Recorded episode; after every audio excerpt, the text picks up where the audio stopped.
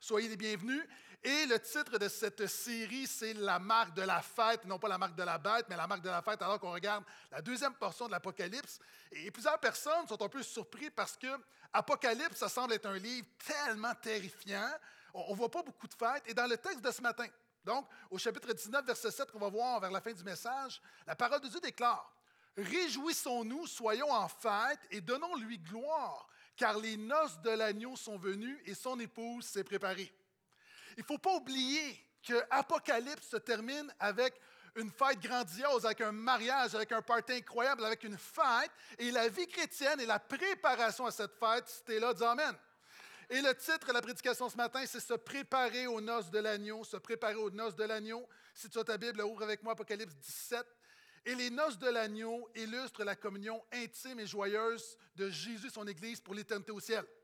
En les noces de l'agneau, c'est ce qu'on va vivre éternellement. Donc, c'est un moment d'intimité, de, de, communion, c'est un moment de joie.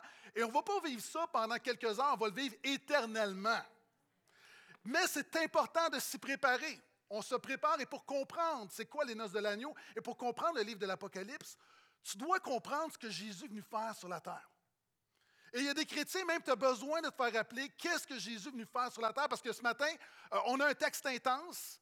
Et si tu ne comprends pas ce que Jésus est venu faire sur la terre, tu passes à côté du livre de l'Apocalypse et tu passes à côté du sens de la vie. Dieu a créé ce monde pour être en relation avec lui, pour que nous soyons en harmonie les uns avec les autres et avec l'environnement. Nous nous sommes révoltés, rebellés. Nous avons décidé de déterminer par nous-mêmes ce qui est bien ou mal. On a rejeté Dieu. Dieu aurait pu nous abandonner, mais dans son amour, il a envoyé son Fils pour faire ce que toi et moi, on ne peut pas faire, se sauver, être réconcilié avec Dieu, alors qu'on a tout brisé. Nous sommes des personnes brisées dans un monde brisé. Mais Jésus est venu restaurer ce qui est brisé. Et Jésus est venu faire trois choses en trois étapes, en trois P. La première chose à la croix, lorsque tu le reçois, il vient te délivrer de la punition du péché. Alors que devant Dieu, on est coupable, alors qu'un jugement dernier vient, alors que nous sommes tous responsables d'avoir transgressé la loi de Dieu, inconsciemment ou involontairement, vivant de notre façon, là, à la croix, Jésus a porté ton péché et tu peux recevoir le pardon. Tu peux être réconcilié avec Dieu. Il n'y a plus de condamnation pour ceux qui sont en Jésus. Le premier P, est-ce que des gens, Jésus a brisé la punition du péché sur ta vie? C'est pourquoi le chrétien, lorsqu'on pêche, lorsque ça ne va pas bien, on n'est pas misérable. Parce qu'on sait que Dieu nous regarde comme étant saint, comme étant pur, mais ce n'est pas tout. La deuxième chose que Jésus fait dans ta vie, il veut non seulement te délivrer de la punition du péché, il veut te délivrer de la puissance du péché. OK, dans mes notes, ça dit les gens vont dire Amen. C'est pas tout, le chrétien, c'est pas celui qui dit je suis pardonné, c'est celui qui a la victoire sur le péché. Et ça, ça se fait progressivement, ça s'appelle la sanctification. Et c'est un processus, mais c'est pas tout. Jésus nous promet qu'un jour, il y aura un troisième P. À la croix, Jésus est venu sur la terre pour nous délivrer de la punition du péché. Il nous délivre actuellement de la puissance du péché, mais un jour, il promet qu'il va nous délivrer de la présence du péché. Un peu comme quand quelqu'un a le cancer, à un moment donné, tu es en rémission. C'est-à-dire, le cancer ne progresse plus, même souvent il va régresser, là ça va bien, ça s'améliore, mais le médecin ne va pas te déclarer guéri. Il y a une période de rémission. Hein? Le, cancer, les sont encore là, mais elles peuvent être inactives. Mais on attend. La même manière, présentement, le chrétien est en rémission du péché, mais un jour, nous serons guéris du péché, totalement délivrés de la présence du péché. Et ça, c'est vrai dans ta vie, mais dans le monde également. Donc, c'est ça, Apocalypse. Pour comprendre ce que Jésus est venu faire, il est venu guérir ce monde. Et quand tu as compris cela, tu vas comprendre pourquoi c'est intense. Parce que le cancer dans notre monde est virulent. La maladie de notre monde, elle est incurable et tu as besoin de comprendre l'espoir que nous avons en Jésus, mais pour comprendre la guérison, tu dois comprendre la maladie.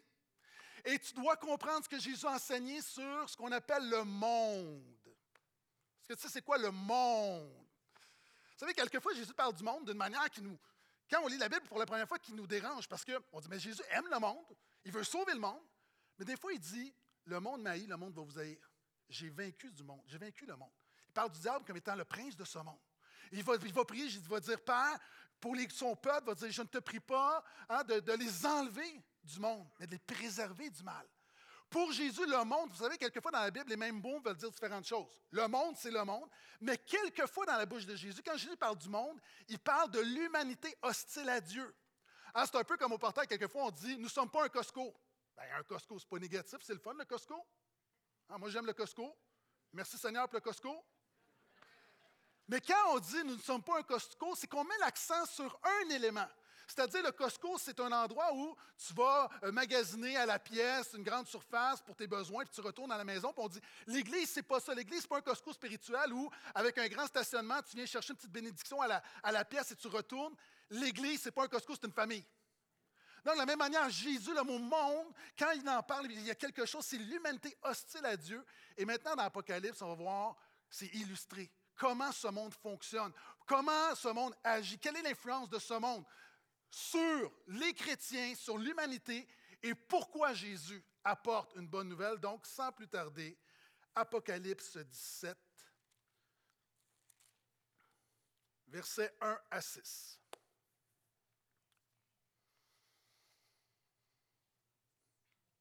Le monde est complexe et Apocalypse nous illustre, ses différentes facettes. Puis l'un des sept anges qui tenait les sept coupes vint m'adresser la parole. Viens, je te montrerai le jugement de la grande prostituée assise sur les grandes eaux. Je vous l'avais dit que c'était pour être intense ce matin. Avec elle que les rois de la terre se sont livrés à l'inconduite et les habitants de la terre se sont enivrés du vin de son inconduite. Il me transporta en esprit dans un désert. Et je vis une femme assise sur une bête écarlate, pleine de noms de blasphème et qui avait sept têtes et dix cornes.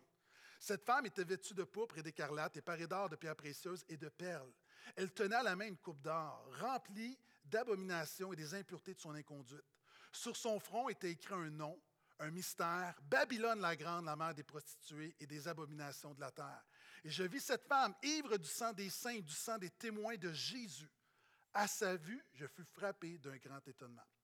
Pour comprendre pourquoi Jésus est venu, justement apporter une réponse à ce monde et pourquoi le monde est hostile à Dieu, la première chose qu'on voit ici, c'est une prostituée. Maintenant, Jean a une vision, Dieu lui donne la, vision d'une grande prostituée habillée richement qui, va chevaucher une bête. Et ici, on voit que c'est une prostituée idéologique, c'est-à-dire sur son front, elle a des noms de blasphème. Et on a vu dans la Bible, dans l'Apocalypse, quand c'est écrit sur le front, c'est une idéologie, une vision du monde. C'est qu'elle propage, des valeurs, euh, une, manière de penser. En fait, je l'ai écrit, cette grande prostituée, elle représente un système de valeurs qui est présent partout de tout temps dans l'histoire. Hein, c'est un système de valeurs qu'on retrouve en Afrique, qu'on retrouve en Amérique du Sud, qu'on retrouve au Canada, qu'on retrouve en Europe, qu'on retrouve partout.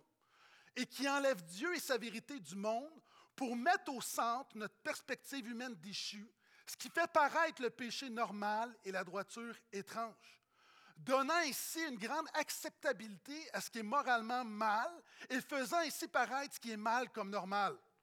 J'espère que tu as pris ton café là. C'est quoi le monde? Le monde fait paraître le mal comme étant normal et fait paraître le bien comme étant normal. Le monde, étant donné que c'est un système de valeurs qui éjecte Dieu et Jésus de, ses croyances, ça fait que souvent fois, les chrétiens, tu es toujours minoritaire dans ce que tu crois. Tu es toujours minoritaire dans ta foi, dans tes valeurs. Pourquoi? Parce que ce n'est pas populaire. Et on voit ici cette vision c'est une grande prostituée idéologique et c'est une des choses, quand tu regardes, et je te le dis souvent, as-tu remarqué que quand tu regardes des séries sur Netflix, quand même sur Disney Channel, euh, peu importe, tout, tout, partout autour, tu regardes les magazines, ce qui prend en place, Internet, souvent de fois, ce que la Bible va condamner, on va le présenter comme étant normal. Je ne sais pas si présentement, on est dans un temps d'épluchette de blé d'Inde, puis, les brasseurs, on, mange notre blé d'Inde de manière unique. Vous savez, nous, il y a quelques années, on a commencé, tu sais, quand tu manges du blé d'Inde, tu en entre les dents, ça coule partout, c'était pas propre.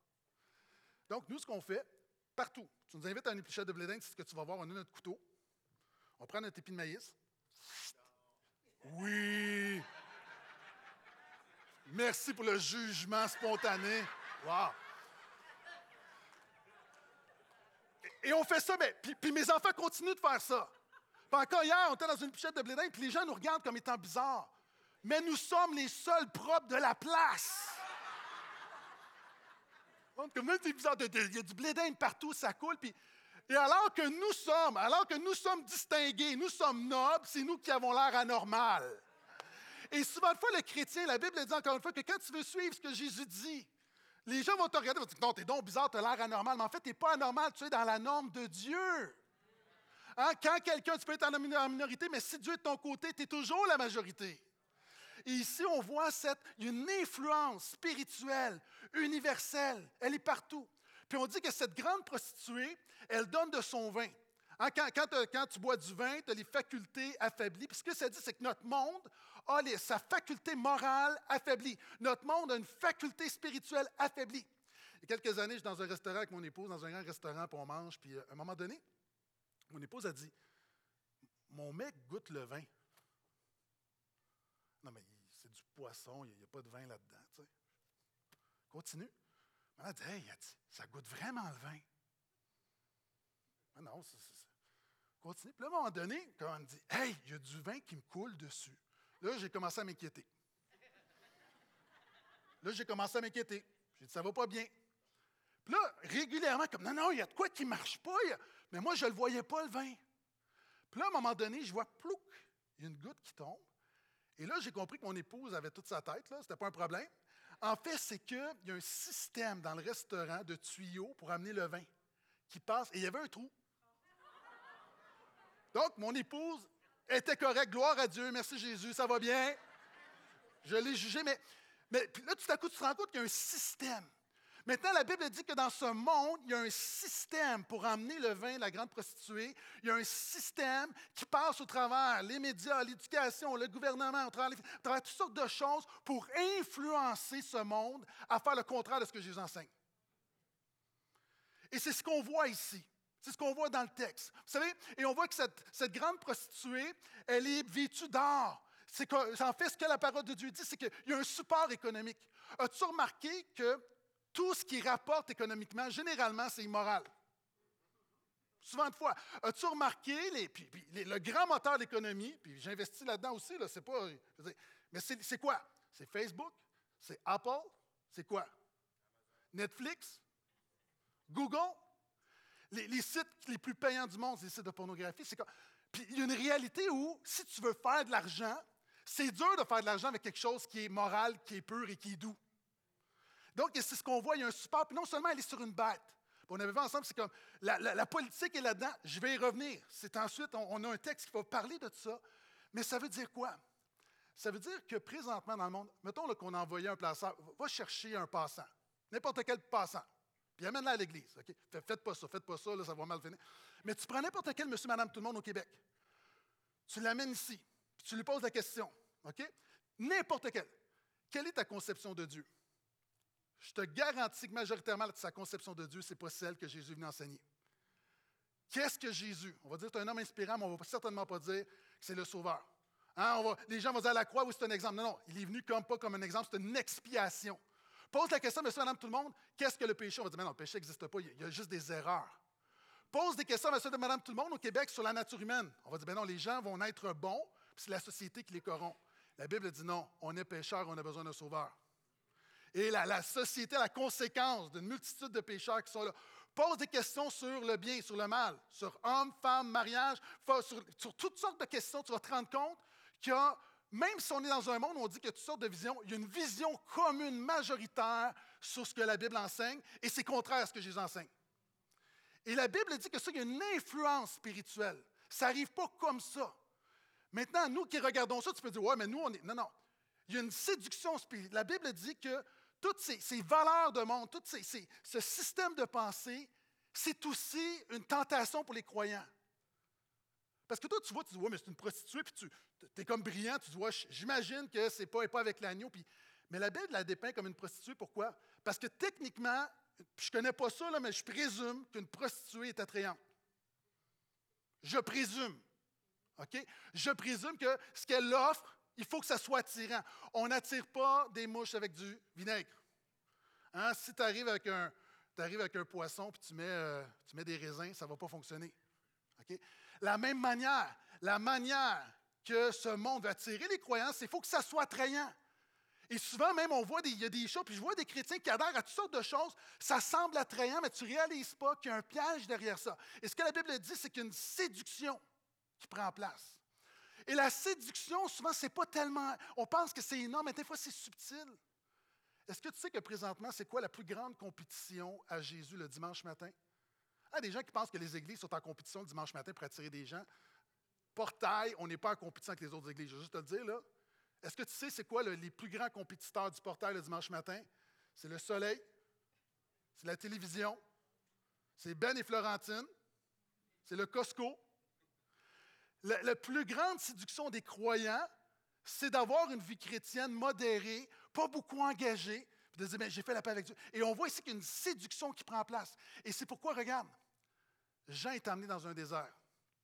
Dans la Bible, le désert, c'est le lieu de la, communion, de la protection spirituelle. OK? Je, je l'ai dit à plusieurs reprises. OK? Je ressens dans les dernières années de plus en plus, alors que je vois comment le monde évolue, alors que, je connais de plus en plus Jésus, alors que je réalise en vieillissant les vraies choses de la vie, puis je ne suis pas arrivé encore je réalise de plus en plus le besoin d'être dans un désert avec Dieu, d'avoir des temps sans Internet, sans connexion, sans rien, sans téléphone, sans courriel, sans plein d'affaires de l'extérieur pour être dans la présence de Dieu avec Jésus. Et on voit ici qu'il est amené, on peut acclamer Dieu encore une fois, il est amené dans un désert. Vous savez, on l'a tous vécu à un moment donné, tu es sur ton téléphone, tu regardes de quoi, puis à un moment donné, tu as une, affaire, une vidéo de bébé chat, une vidéo de bébé chat, vidéo. Puis après une heure de bébé chat, tu dis, j'ai perdu mon heure. Ça sent le vécu, hein? les algorithmes, tu fais une recherche de tondeuses, tu as des tondeuses partout, tu as des. Puis tu as besoin, dans, dans ce monde, tu as besoin. Vous savez, les réseaux sociaux se battent pour une chose, ton attention. Les réseaux sociaux ont beaucoup trop de notre attention et Jésus trop peu de notre attention. Donc, dans les temps, puis on voit ce qui prend place, souvent on pense que la séduction, c'est tellement énorme. Souvent, c'est très, très subtil. Mais regarde, lorsque ça ne fonctionne pas, regarde le verset 6. Le verset 6 va dire Et je vis cette femme ivre du sang des saints du sang des témoins de Jésus. À sa vue, je fus frappé d'un grand étonnement. Vous savez, le diable a toujours deux stratégies. Deux stratégies pour vaincre l'Église. La séduction, ça ne marche pas, la persécution. Séduction, persécution. Et Apocalypse nous renvoie, puis il y a des frères et des sœurs partout dans le monde qui meurent pour leur foi présentement. Nous, ce n'est pas le cas encore. Mais Apocalypse nous renvoie à un miroir, c'est jusqu'où, si tu es un chrétien, jusqu'où est-ce que tu es prêt à aller pour suivre Jésus? Jusqu'où est-ce que tu es prêt à aller pour suivre Jésus? OK, il y a beaucoup de gens, ben oui, j'aime Jésus. Est-ce que tu veux mettre ta foi en Jésus pour avoir la vie éternelle? Ben oui. Hein, comme dirait mon père, un fou d'une poche. Qu'est-ce que j'ai à perdre? Non, la question, c'est jusqu'où tu es prêt à aller pour suivre Jésus? Est-ce qu'il y a un moment donné, il y a un prix? Quand il n'y a pas de prix à payer pour être chrétien, mais Apocalypse nous dit qu'il y a, puis c'est le cas partout à travers le monde, ça a été le cas dans l'histoire, puis ça va être le cas aussi à un moment donné au Québec, jusqu'où est-ce que tu es prêt pour suivre Jésus? L'apôtre Paul va dire tous ceux qui veulent vivre pieusement auront des persécutions en Jésus. Et regarde, Jean est étonné, même Jean regarde, regarde toute l'œuvre de ce monde, puis il est étonné. Puis je vais lui dire, étonne-toi pas, il est étonné. Moi, je suis étonné de comment, de ce qui s'est passé dans notre monde dans les 10-15 dernières années. Je suis étonné de ce qui s'est passé dans le monde dans les deux dernières années. Je suis étonné de voir l'état de l'Église en 25 ans, de voir l'état de l'Église de Jésus-Christ au Québec et en Occident. Je suis étonné. Et c'est ce que l'Apocalypse dit. L'Apocalypse nous, révèle. Regarde, il y a quelque chose, une prostituée idéologique qui est là, qui est très, très attrayante pour les chrétiens. il continue. Verset 7. Et l'ange me dit, pourquoi t'étonner? Ah, pourquoi t'étonner à ce qui prend place dans le monde? Pourquoi t'étonner que le cancer est si fulgurant? Pourquoi t'étonner que, que le mal augmente? Pourquoi t'étonner que la piété diminue? Pourquoi t'étonner que la foi n'est pas quelque chose qui est en vogue? Pourquoi tu t'étonnes de ça? Je te dirai le mystère de la femme et de la bête qui la porte et qui a les sept têtes et les dix cornes. reste avec moi, on va lire jusqu'au verset 18. La bête que tu as vue. Donc, après avoir parlé, justement, comment le monde fonctionne, mais ça commence toujours avec une idéologie, quelque chose d'attrayant. Mais le monde, ça fonctionne, il y a quelque chose de plus. Regarde, c'est la bête. La bête que tu as vue était, et elle n'est plus. Elle va monter de l'abîme et s'en aller à la perdition, et les habitants de la terre, dont le nom n'a pas été inscrit dès la fondation du monde dans le livre de vie, s'étonneront à la vue de la bête, parce qu'elle était, qu'elle n'est plus et qu'elle réapparaîtra. C'est ça, oui. Il faut ici l'intelligence. Il faut ici de l'intelligence que la sagesse. Les sept têtes sont sept montagnes sur lesquelles la femme est assise. Ce sont aussi sept rois. Cinq sont tombés, l'un existe, l'autre n'est pas encore venu, et quand il sera revenu, il doit rester peu de temps. La bête qui était et qui n'est plus, elle est elle-même un huitième roi, elle est aussi l'un des sept. En passant, c'était mélangé ici, c'est correct et normal, OK? et elle s'en va à la perdition. On va tout démêler ça dans quelques instants. Verset 10. Les dix cornes que tu as vues sont dix rois qui n'ont pas, pas encore reçu de royaume, mais qui reçoivent le pouvoir comme roi pendant une heure avec la bête. Ils ont un même dessein et donnent leur puissance et leur pouvoir à la bête. Ils combattront l'agneau et l'agneau les vaincra parce qu'il est Seigneur des seigneurs et roi des rois. Et les appelés, les élus, les fidèles qui sont avec lui, parce qu'il y a des gens ici qui sont des élus, qui sont des fidèles, qui sont sauvés par Jésus, les vaincront aussi. Il me dit, les eaux que tu as vues sur lesquelles la prostituée est assise, ce sont des peuples, des foules, des nations et des langues. Les discordes que tu as vues, les, les discordes que tu as vues, et la bête haïront la prostituée, la dépouilleront et la mettront à nu, mangeront sa chair et la consumeront par le feu. Car Dieu a mis dans leur cœur d'exécuter son dessein, d'exécuter un même dessein de donner leur royauté à la bête, jusqu'à ce que les paroles de Dieu soient accomplies. Et la femme que tu as vue, c'est la grande ville qui a la royauté, qui a la royauté sur les rois de la terre. Et au, chapitre 18, on voit que c'est le jugement de Babylone qui est la grande prostituée. Bon. La deuxième chose, c'est la deuxième facette sur le monde que, que Dieu révèle à Jean dans l'Apocalypse, c'est non seulement qu'une prostituée idéologique, il y a une bête politique. Puis je veux parler un petit peu de politique, mais pas comme tu penses que je vais en parler. La première chose, c'est qu'on voit l'explication de la bête. Et la chose qu'on voit, c'est que la bête, elle était, elle n'est plus, puis elle réapparaîtra. mais qu'est-ce que ça veut dire? C'est une expression qu'on emploie pour parler de Jésus précédemment dans l'Apocalypse. Et ce qu'on voit ici, c'est que la bête, le diable, ce qu'il fait, c'est qu'il veut toujours copier Jésus. Il veut toujours faire une contrefaçon de Jésus. Écoute-moi bien. Le diable veut toujours t'offrir la version cheap de ce que Jésus t'offre. Le diable va toujours t'offrir la version cheap de ce que Jésus t'offre. Il va t'offrir une version cheap de la vie en abondance. Il va t'offrir une version cheap de la joie. Il va t'offrir une version cheap de la sexualité. Il va t'offrir une version cheap du bonheur. Et en tant que chrétien, même, il va t'offrir une version cheap de la vie chrétienne. Il est tellement fort qu'il va t'offrir la vie chrétienne cheap. Puis toi, tu vas dire Amen. Puis on voit ici, c'est ce qui prend place. Il veut toujours t'offrir. Le péché, vous savez, souvent on voit le péché et on pense que c'est toujours. Je te rappelle que c'est séduisant. Le péché, à la base, est agréable, mais c'est éphémère. Il y, a des, il y a des répercussions à ça. Puis on voit qu'il singe Jésus et on voit ici que le peuple et les gens sont étonnés. Dans le contexte, c'est dans la première génération d'Apocalypse. On n'est pas longtemps après l'œuvre de Jésus, après la mort la, résurrection de Jésus. Et, l'Évangile nous dit que Jésus a vaincu le monde. C'est ça? Jésus a vaincu le diable. Jésus à la croix a livré les dominations en spectacle.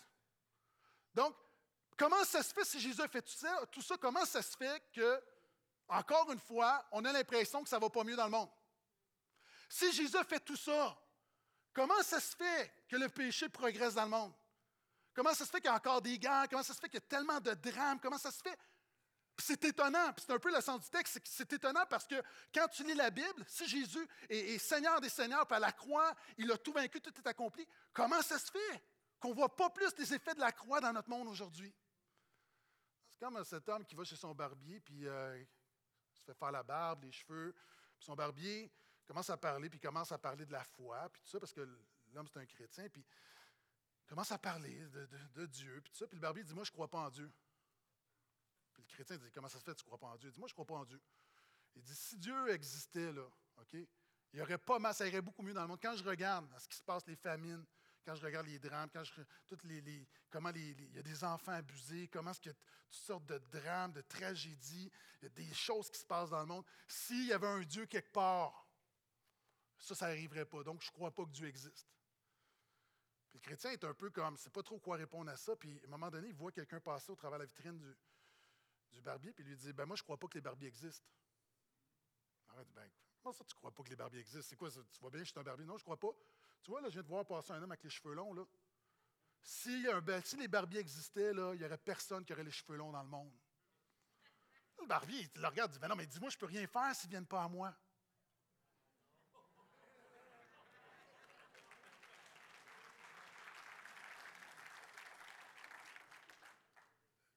J'espère que vous n'avez pas besoin de l'application. Si quelqu'un dit J'ai pas compris, écoute, faut t'écouter, lâche ton téléphone. Ah, Dieu ne peut rien faire si les gens ne viennent pas à lui. Donc, Et là, on parle. Et là, là, on a une image de ce qui se passe dans le monde. C'est comme, on l'a vu l'Apocalypse, et voici ce qu'on vit là. Et là, reste avec moi, là, ça semble hyper complexe, mais en fait, ce n'est pas tellement compliqué. On voit ici qu'il y a sept montagnes. Puis la Bible va dire qu'il y a sept montagnes qui sont les sept têtes, qui sont les sept rois.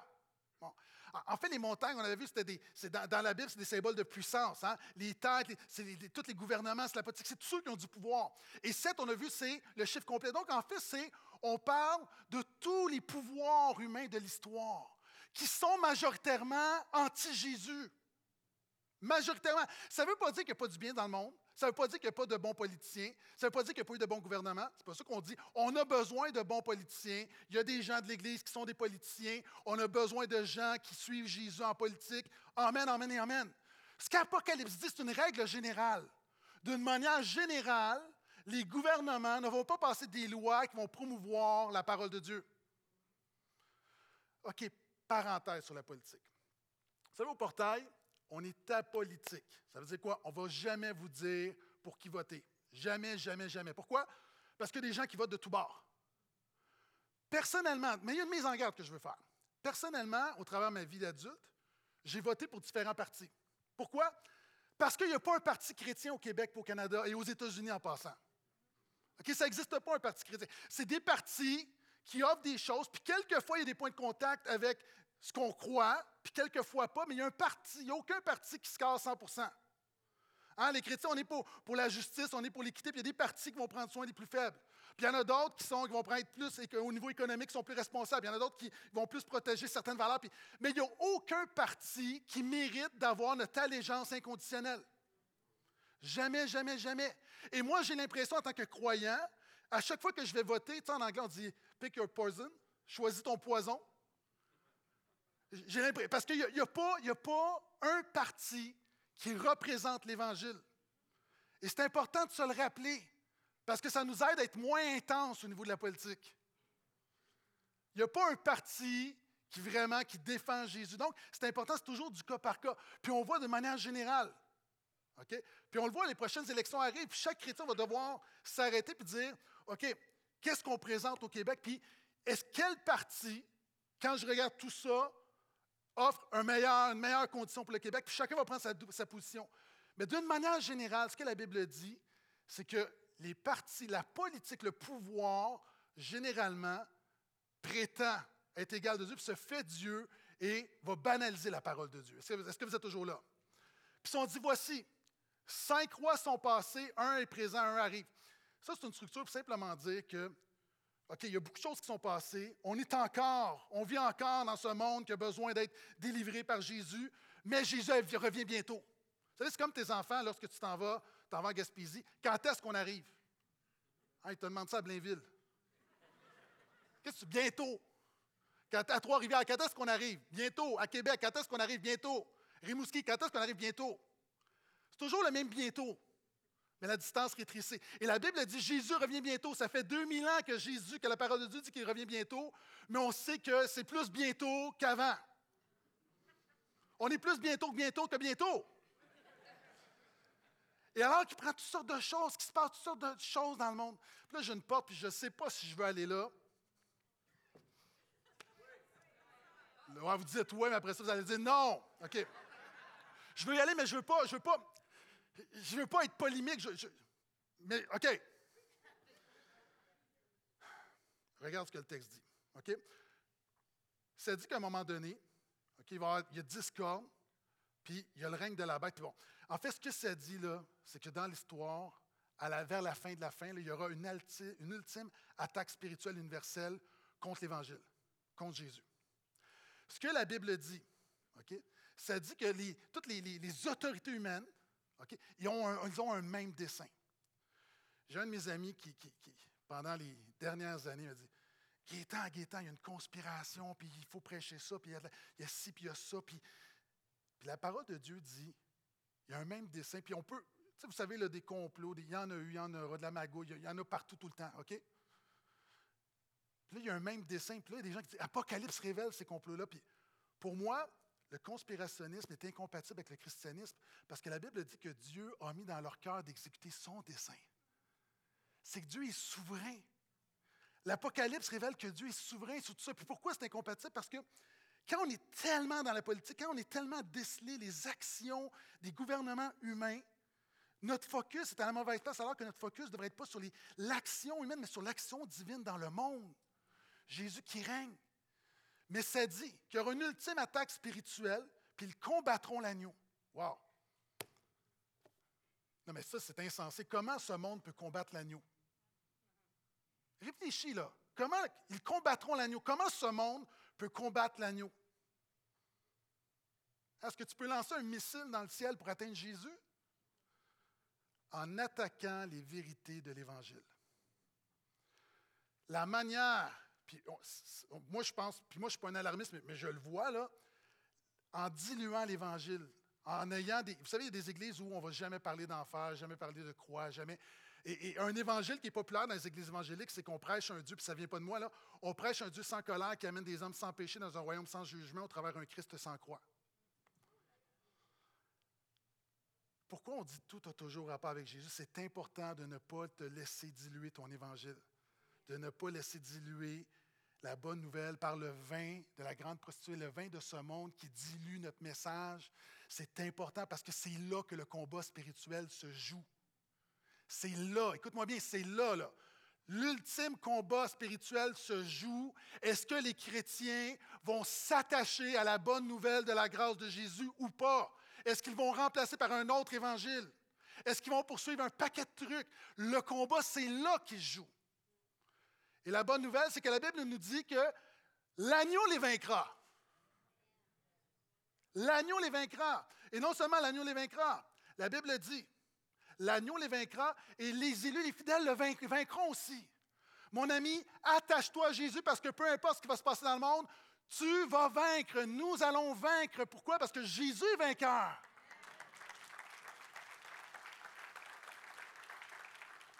Et vaincre, ce n'est pas, pas une guerre politique ou militaire, c'est vaincre, c'est cette guerre spirituelle. Nous serons vainqueurs si on, s'attache à véritablement l'Évangile. Donc, c'est quelque chose de vraiment, vraiment important. Vous savez, j'aime vraiment ce que la Bible dit. Elle dit, on va y revenir là, combattre, verset 14. C'est ta Bible, regarde avec moi. Ils combattront l'agneau et l'agneau les vaincra parce qu'il est Seigneur des Seigneurs et Roi des Rois. Parce qu'il est Seigneur des Seigneurs et Roi des Rois. Et les appelés, les élus, les fidèles qui sont avec lui, les vaincront aussi. Ceux qui vaincront à la fin de l'histoire, ce n'est pas ceux qui disent que Jésus est Seigneur. Ce n'est pas ceux qui disent que Jésus est roi. C'est ceux qui vivent sous la seigneurie de Jésus, le roi des rois et le seigneur des seigneurs. Donc, vous savez, le dimanche matin, il y a plein de gens qui peuvent dire Gloire à Jésus. Est-ce que Jésus est roi? Est-ce que Jésus est Seigneur? C'est une chose. Ça, c'est de le dire.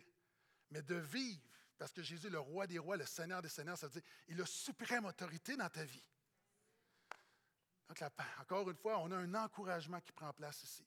Regarde, il vaincra. Puis au verset, au verset 16, tu vois quelque chose d'un peu, un peu étrange où la bête va, va s'attaquer à la prostituée. Hey, gang, vous êtes dans la même équipe. En fait, il y a quelque chose de. OK, pendant longtemps, je sors de mes notes un peu ce matin. Là. Moi, pendant longtemps en tant que pasteur, ce que je voulais, c'était être pertinent. Pertinent à la culture. Je voulais que les gens de la culture trouvent que l'évangile de Jésus, c'était cool, ça répondait à leurs besoins. Jusqu'à temps que je comprenne que ce monde est totalement incohérent. Tu ne peux pas être pertinent à quelque chose d'incohérent. C'est comme ça, ça ne marche pas. Il y, a des, valeurs qui sont avancées dans notre culture, il y a des choses, des messages qui sont avancés, puis quand tu les mets ensemble, ça ne fonctionne pas. Ce n'est pas cohérent, ça ne marche pas. Puis la Bible dit que ce monde va, s'auto-détruire. Vous savez, Hitler, son dernier, le dernier ordre d'Hitler, le dernier commandement qu'il a donné, alors que la, fin est imminente, il a demandé qu'on détruise toutes les sources d'eau en Allemagne, tout ce qui était, tout le système public. Il a dit sabotez, faites tout sauter. Si nous, on ne peut pas l'avoir, personne ne va les avoir. Finalement, ils l'ont pas. Personne n'a respecté cet ordre-là, mais c'est un ordre désespéré. On a appelé d'ailleurs l'ordre Néron, un peu comme Néron des années plus tard, un ordre désespéré. Puis on voit ici que ce monde, il y a comme un, désespoir, et ce monde se, cannibalise, ce monde s'auto-détruit. Donc, puis tu le vois là, alors qu'on parle beaucoup présentement de déconstruction, on fait sauter des affaires, le fondement de la, civilisation occidentale. Puis tu vois, il y a du monde qui pense qu'on avance, mais on n'avance pas, on fait juste détruire des choses. Alors que Jésus est venu édifier, est venu restaurer, il est venu relever. Est-ce que je peux entendre amène à ça? Et je continue. Il dit, ça dit à un moment donné, heureux ceux dont le nom est inscrit dans le livre de vie depuis la fondation du monde. Est-ce que gens ici, ton nom est écrit dans le livre de vie? Vous savez, quand tu vas au restaurant ou tu vas, peu importe, tu réserves dans un endroit, puis moi, il m'est arrivé, là, comme par exemple dans les vacances, il y avait un endroit, c'est reconnu, puis c'est dur d'avoir une place là-bas. Puis finalement, j'ai réservé, puis j'ai réussi à avoir une place, puis c'est toujours plein. Puis, j'arrive là avec mon épouse, puis tu as toujours la crainte. Tu sais que tu arrives finalement, non, on n'a pas votre réservation. Puis tu as toujours, quand tu nommes ton nom, réservation, nom de Gaétan Brassard, là, la personne regarde, tu as toujours un petit stress. Ah oui, quand on va arriver au ciel, mon nom va être écrit dans le livre de vie. J'ai réservation. Amen. Est-ce que ton nom est écrit? Est-ce que Jésus a réservé ta place? Donc, dans tout ce qui prend place, alors que Jésus est venu pour non seulement délivrer de la puissance du mal, mais de la présence du mal. On voit que dans ce monde, il y a tout un, aspect, une facette idéologique, un aspect politique, plus qui est les pouvoirs de ce monde. Et voici comment tout ça se termine. Après une prostituée idéologique, après une bête politique, nous avons des noces christocentriques. Donc, on va sauter le chapitre 18, on va aller au chapitre 19.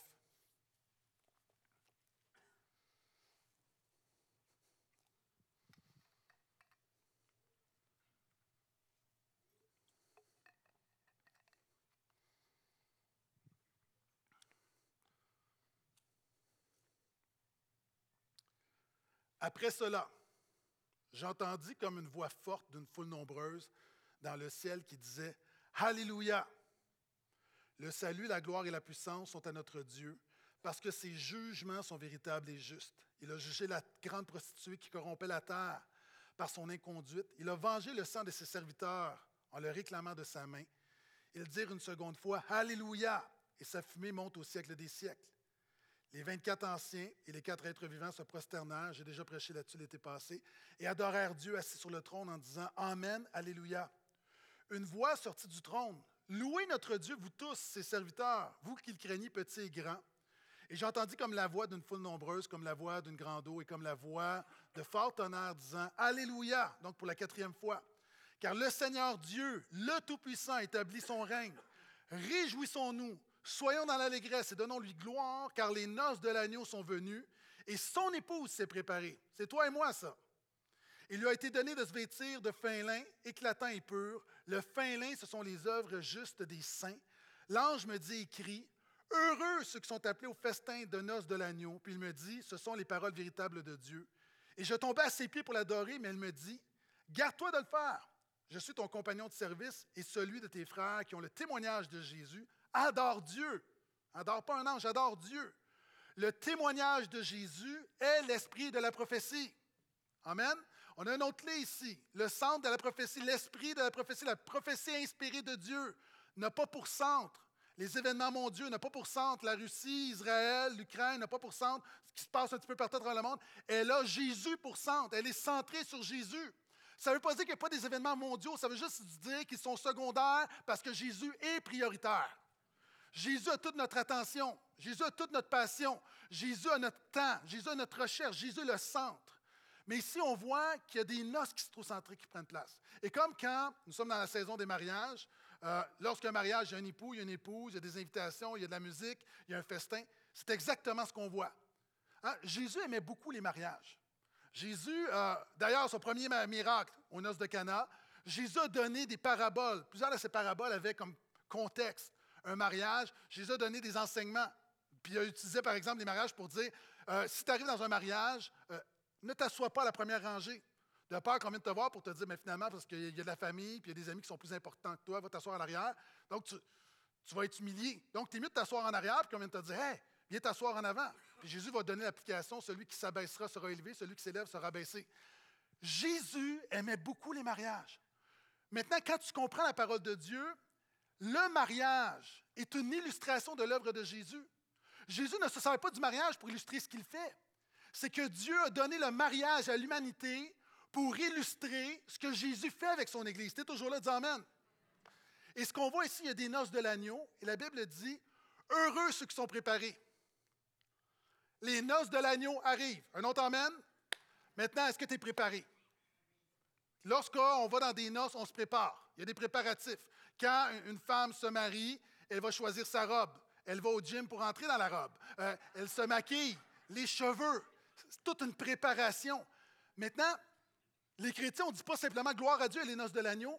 La vie sur terre est une préparation pour les noces de l'agneau. Et il y a deux choses, il y a deux manières de te préparer. Premièrement, on dit que l'épouse, elle s'est revêtue de fin lin, donc elle a des beaux vêtements. Et on dit ce sont les œuvres justes des saints. En fait, c'est littéralement en grec, c'est la, la, justification. Puis on a vu dans l'Apocalypse, une des images de, Jésus qui enlève la punition du péché, c'est l'image qu'il te donne. Alors que nous sommes nus devant Dieu, qu'on a honte, Jésus nous donne un vêtement blanc qui symbolise la pureté. Nous sommes couverts, nous sommes pardonnés, nous sommes cachés. Jésus s'est occupé de notre dette. Et ce qu'on voit, c'est une des manières de te préparer. As-tu reçu l'œuvre de Jésus? As-tu été justifié par Jésus? Si nous mourons aujourd'hui, est-ce que tu as cette assurance d'être totalement justifié, pardonné devant le Dieu saint? Plusieurs années, j'avais été invité dans un mariage. En fait, j'avais un rôle important, j'étais le témoin. Puis euh, j'avais été m'acheter des pantalons. Les pantalons étaient trop longs. J'ai été les faire, euh, les faire euh, raccourcir pour les mettre à, ma taille. Finalement, il y a eu un délai, puis on me dit ben, on, va venir vous porter les pantalons. OK, on essaye, vous pouvez pas. On va venir vous les porter la journée même. Vous voyez venir, hein? On vient porter les pantalons, je suis super pressé, je mets les pantalons, les pantalons sont vraiment trop courts. Je suis un jeune homme, je n'ai pas, pas, plein de pantalons, j'en ai pas de pantalons. Donc, je n'ai pas le choix de mettre ces pantalons-là. Puis c'est l'époque où on ne nous avait pas dit qu'on ne devait pas mettre des bas blancs avec des pantalons noirs. il y avait une époque comme ça, là. Maintenant, pour, le mariage, Dieu m'entend, là. Pour l'ensemble du mariage, j'ai passé le mariage les mains dans mes poches, j'essaie de baisser mes pantalons. J'étais, j'étais inconfortable, totalement inconfortable. J'ai l'impression que tout le monde faisait juste regarder mes bas blancs, mes bas blancs, et c'est vrai. Maintenant, Jésus est venu afin que tu ne sois pas inconfortable le jour du jugement dernier, afin que tu aies de l'assurance. Donc, si tu es ici ce matin, peut-être c'est la première fois, peut-être c'est la dixième fois, peut-être tu reviens à Dieu, as-tu reçu Jésus? Est-ce que Jésus est ta justice? Non pas, je vais au ciel parce que je fais des bonnes choses, parce que je suis à l'église, parce que je vais prier, parce que maman et papa m'ont élevé dans la foi, parce que je rends grâce avant de manger mon poulet. Non, est-ce que Jésus t'a justifié par grâce? Est-ce qu'il t'a revêtu? Est-ce que tu es caché en Jésus? Est-ce que Jésus est ton plus grand trésor? Première chose. Deuxième chose, c'est pas tout. Parce que quelqu'un pourrait dire, moi j'ai tout ça, merci pasteur, on se revoit la semaine prochaine. Non, reste là. C'est pas fini. Le mot ici également, certaines traditions vont, vont puis on le voit ici dans la colombe, on dit c'est, il se prépare avec les œuvres justes. Quand Jésus t'a vraiment justifié, ça produit toujours quelque chose dans ta vie. Quand Jésus t'a vraiment justifié, ça produit toujours quelque chose dans ta vie, ça produit toujours une transformation. Écoute-moi bien, j'essaie de le dire comme il faut. Ta transformation ne prouve pas ta justification, mais lorsqu'il y a une véritable justification, il y a toujours une transformation. Ça veut dire qu'un chrétien, Jésus est non seulement venu te délivrer de la punition du péché, mais également de la puissance du péché. Donc, un chrétien, il doit y avoir des changements dans ta vie. Je ne te dis pas, force-toi à montrer des changements pour qu'on croit que tu es chrétien. Non, ça ne change rien. C'est que quelqu'un qui a vécu une expérience authentique avec Jésus, tu as un cœur nouveau qui amène des actions nouvelles, ton langage change, tout change. Ta manière de penser, bon. Et la deuxième chose, ça s'appelle la sanctification. Le chrétien ne se prépare pas en disant Merci, j'ai mon ticket. Non. Hein, quand tu reçois l'invitation, tu ne dis pas je suis invité. Ben, non, il y, a, des préparatifs et tu dois te préparer. Vous savez, nous, on a eu quelques mariages cet été, on était invités. Puis, euh, vous savez, nous, les pasteurs, on, est plates dans des mariages. Moi, je l'ai toujours dit, une table de pasteur dans un mariage, c'est la table la plus plate. Ça, parce qu'on est tellement réservé, on est calme, on se donne des versets bibliques, on part à 10 heures. Puis là, cette année, on avait des mariages, puis là, mon épouse et moi, on s'est dit, OK, bon, on devrait faire un petit effort. On va danser un peu plus. Puis là, il y a une affaire qu'ils ont, ont, trouvée dans les dernières années, ça s'appelle la danse en ligne. Là. Il y a du monde, tu me juges, mais c'est correct, je suis habitué. Il y a déjà un frère qui me jugeait tantôt, là, vous pouvez continuer. Mais, moi, je suis pas. Tu sais, moi, je suis pas. Là, je dis, OK, gars, on a quelques. On, puis là, il y a des danses en ligne. Puis là, à un moment donné, je vois qu'il y a une danse en ligne. Puis là, le monde, c'est to the right, to the red. Oh, really smooth, really smooth. Bon. Fait que là, moi, j'arrive, puis je me mets discrètement, tu sais. Là, j'essaie de danser. Ça va bien. Jusqu'à temps qu'il se produit quelque chose que je n'avais pas prévu. Ça change de bord. Puis au début, tu es caché, puis là, tout à coup, c'est toi le leader, puis c'est toi que tout le monde regarde. Vous savez, il y a quelqu'un qui est arrivé ici ce matin, ou tu es arrivé peut-être à Jésus dans les derniers mois, puis tu dis, mais moi, moi je suis comme, je connais pas grand-chose, je commence dans la vie chrétienne. mais mon ami, ça bouge tellement vite dans le monde que du jour au lendemain, tu peux te retrouver à donner un leadership autour de toi. Du jour au lendemain, tu deviens l'exemple. Tu deviens le modèle par la grâce de Dieu. Donc, ce n'est pas tout de dire merci Jésus pour ton pardon, c'est Jésus, continue ton œuvre de transformation dans ma vie. Amen. Et c'est ça, se préparer aux noces de l'agneau. Et c'est pourquoi la parole de Dieu dit, pendant que les musiciens viennent me rejoindre, Heureux ceux qui sont appelés, heureux ceux qui sont invités. Donc, mon ami, les noces de l'agneau arrivent. Jésus lance l'invitation. Comme tout, tout mariage toute invitation nécessite une réponse. Quelle est ta réponse ce matin? Est-ce que tu acceptes de venir aux noces de l'agneau? Une invitation est lancée. Chaque personne ici, Dieu connaît exactement où tu en es dans ta relation avec lui. Donc, où en es-tu? As-tu l'assurance?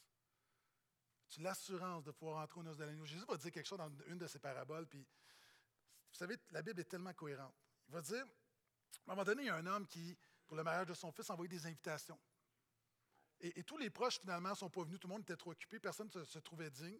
En ça, c'est les religieux. On pourrait dire souvent les gens dans la religion qui pensent qu'ils l'ont. Puis, hein, moi, toute ma vie, puis finalement, tu passes à côté. C'est pas ça. C'est ta foi. C'est la foi qui compte. Puis, le père va dire à un moment donné, ben, allez prendre des gens dans la rue. Allez prendre, allez inviter des gens. Les gens, là, allez, vous prenez, remplissez parce qu'on a un banquet, puis on a de la place. Et là, il va, il va y aller. On trouve ça dans Matthieu 22. Et là, il, il y a des invitations qui sont lancées, puis les gens viennent. Puis la Bible a dit qu'à le, père va voir un homme, puis il n'a pas ses habits de noces. Il est juste rentré comme ça, puis, il va dire Non, mais qu'est-ce que tu fais? Pourquoi tu n'as pas d'habits de noces? Donc, tu es invité gracieusement, mais encore une fois, tu, dois répondre. Puis finalement, il va dire Jetez-le dehors. Vous savez, Jésus tend la main, la porte est ouverte, l'invitation est lancée à tout le monde. Nous sommes sauvés par grâce, au moins de la foi tu dois saisir cette invitation. Tu dois répondre à cette invitation. Et la manière de répondre à cette invitation, c'est d'obéir à ce que Jésus demande. C'est de suivre Jésus. Donc, les noces de l'agneau arrivent. Ça va être le, plus grand party de l'histoire de l'humanité qui va durer pour l'éternité. Ça va être un moment incroyable. Alors que tu vois, puis dans tout, tout mariage de la musique, on voit, il y a comme un bruit d'une grande eau, puis il y aura la, musique, puis il y aura quelque chose, un festin, puis ça va être incroyable. Même le plus grand des mariages sur cette terre, c'est, prends le plus grand des mariages sur cette terre qu'il y a eu, multiplie-le par un milliard, puis tu n'es même pas arrivé encore aux noces de l'agneau. Donc, ça arrive. Donc, premièrement, c'est un encouragement pour les croyants, alors que nous sommes dans ce monde. La Bible va dire, bon, le monde, on va parler de Babylone, la bête, la grande prostituée, toutes sortes d'images. Nous avons l'espérance que les noces arrivent que Jésus revient bientôt, il vient chercher son époux aussi nous. En même temps, Seigneur, donne-nous la grâce de se préparer. Donne-nous la grâce de ne pas se compromettre.